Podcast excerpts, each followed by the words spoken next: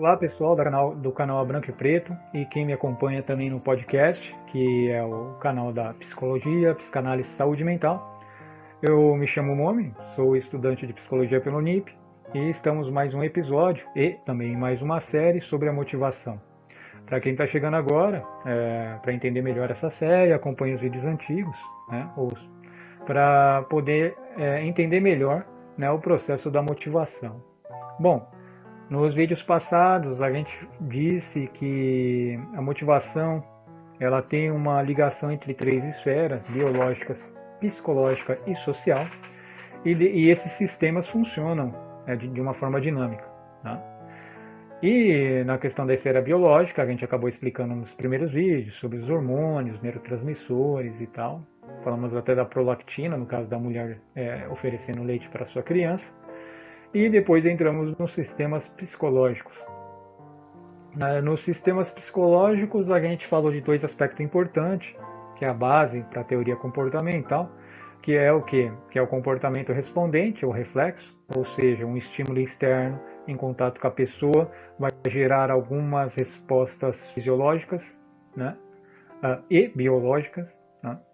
Uh, e também falamos do comportamento operante, onde um estímulo externo em contato com a pessoa gera um comportamento, né? e esse comportamento é, acaba criando uma consequência no ambiente. Ou seja, o estímulo já só não é biológico ou fisiológico, né? ele também é a ação da pessoa, ele também vai ser uma resposta motora, né? que vai criar uma consequência no ambiente e dependendo como essa consequência com mais ou menos intensidade, é a forma que a gente aprende e vai colocando no nosso repertório do que, que é bom e o que, que, não, é, o que, que não é bom para a vida, né? E lá na frente a gente vai ver que isso influencia os ambientes motivadores. Hum, só que os sistemas psicológicos, ou seja, os comportamentos, eles têm para eles não funcionam como zero e um, né? Ou seja, tem um estímulo e você já reage. Né? Vão existir algumas variáveis e é disso que a gente vai falar nesse vídeo. E quais são essas variáveis? Né? Dentro do sistema comportamental e das teorias comportamentais, vamos falar da intensidade de estímulo, ou seja, né, a, a, intensidade que faz com que uh, esse estímulo é, que esse estímulo vai ter uma resposta, né? E a magnitude, ou seja, a força. Né? A gente vai falar também da latência e do limiar. A latência é a duração, o limiar é o ponto de início para ter uma resposta. Né? De acordo com a literatura, e abre aspas, é, é necessário agora conhecermos os conceitos de intensidade de, do estímulo né? e da magnitude da resposta. Ah, tanto a intensidade como a magnitude se refere ao quanto de estímulo e de resposta, ou à força do estímulo e da resposta. Seria basicamente isso. Né? E vamos dar três exemplos, né? todos conhecidos, para entender melhor esse conceito né? do que seriam esses gatilhos iniciadores né?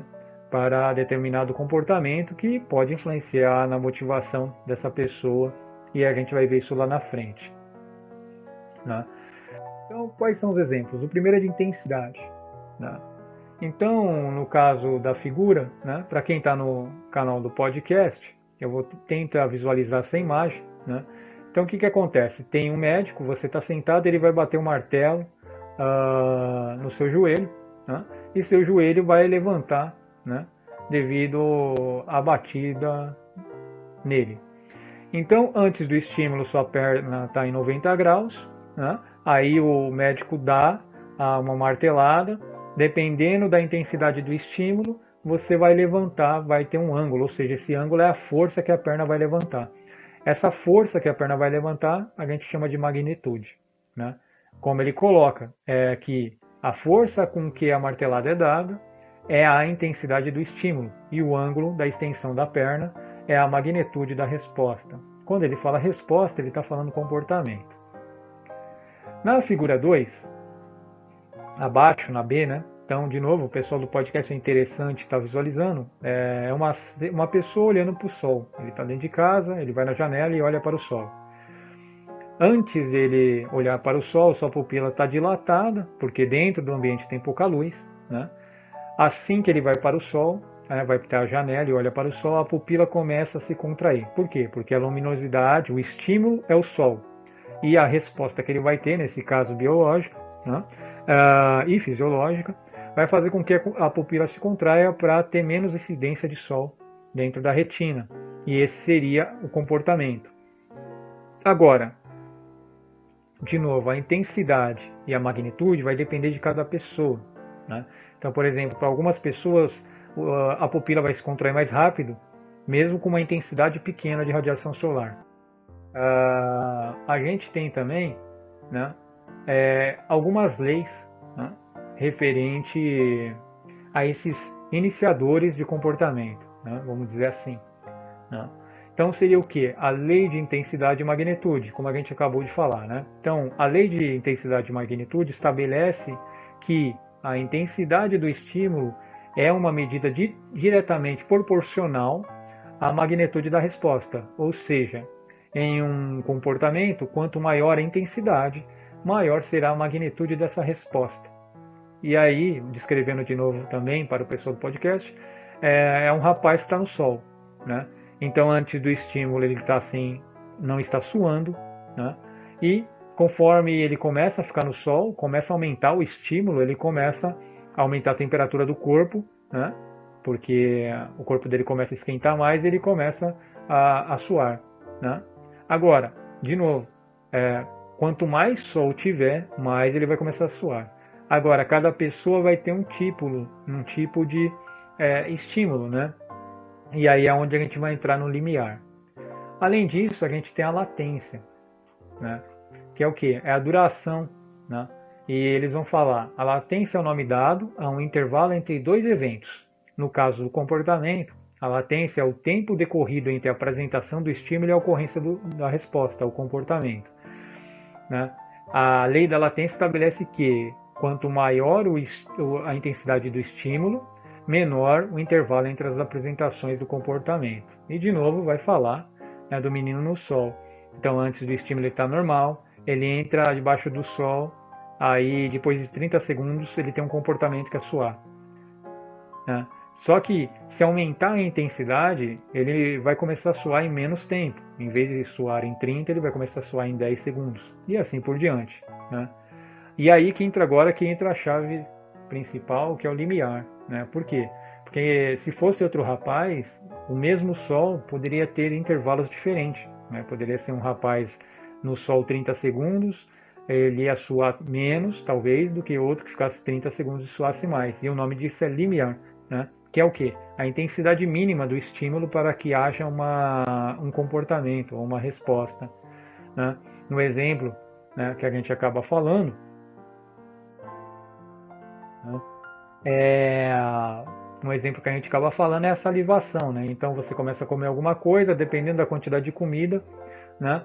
é essa quantidade é que vai começar a estimular. Só que para uns a quantidade vai ser maior, para outros a quantidade vai ser menor. Né? Então, o que, que acontece?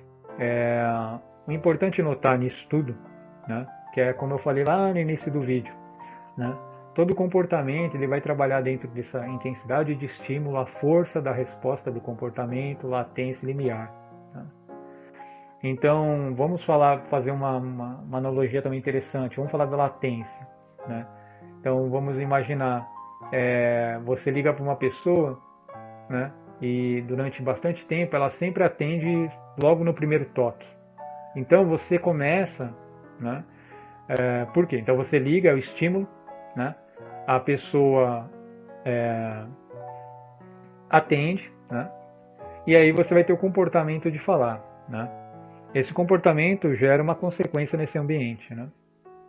Que é o que? A pessoa está é, tá ligando para você, né? Então você tem, você tem um estímulo, você está com vontade de falar com essa pessoa aí você vai gerar um comportamento. Esse comportamento, né? Melhor, vou, vou, vou melhorar isso daí que está meio confuso. Então é mais ou menos assim. Quem é o estímulo durante a ligação para alguém? Vamos imaginar que você quer ver uma pessoa há muito tempo.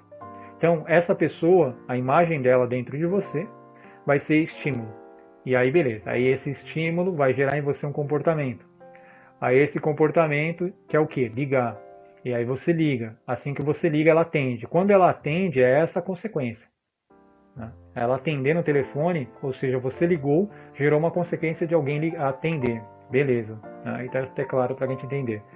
E você faz isso, ela atende geralmente em questão do primeiro toque. Todas as vezes que você ligou, o telefone tocou apenas uma vez, ela atendeu, ou ele atendeu. Né? Beleza, aí você faz isso durante o mês inteiro. O que está acontecendo com você?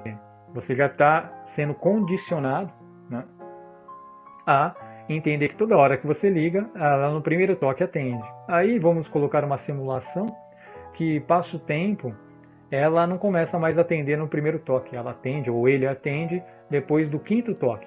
A primeira vez que isso acontecer, há uma possibilidade muito grande de você começar a ficar preocupado.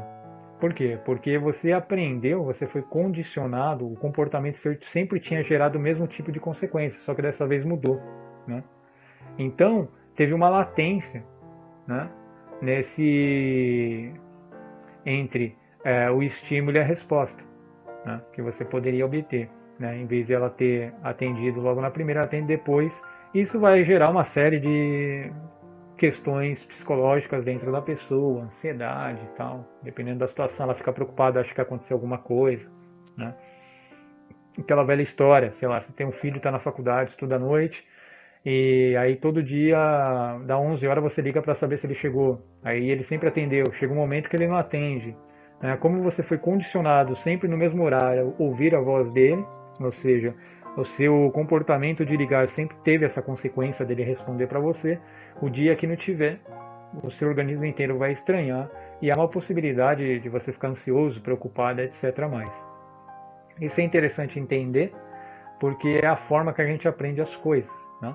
e também ah, o que vai criar ambientes é, estabelecedores, ou seja, ambientes motivadores ou ambientes abolidores. É através desse aprendizado que a gente fica mais motivado ou menos motivado dentro da esfera psicológica. Mais para frente a gente vai falar da simbologia. Então, gente, é isso. Espero ter sido um pouco mais claro. Claro que esse assunto eu resumi muito, porque ele é muito mais complicado do que isso mas só para ter uma noção que todo comportamento que se gere, ele não vai de uma forma automática, ele tem uh, dentro da teoria comportamental alguns iniciadores, né, e eu chamo assim de iniciadores, na literatura não está escrito assim, que é o que? Intensidade do estímulo, a força do seu comportamento depois do estímulo, a latência, o intervalo entre o estímulo e a magnitude, e o limiar, que é o estímulo mínimo para alguém ter algum tipo de comportamento. Muito obrigado para quem está chegando agora. Mais uma vez, se inscreva no canal. Dúvidas, mande para o meu WhatsApp que está uh, no canal. E é, pode mandar e-mail para arroba, a branca e o preto, arroba gmail.com. Muito obrigado e até mais.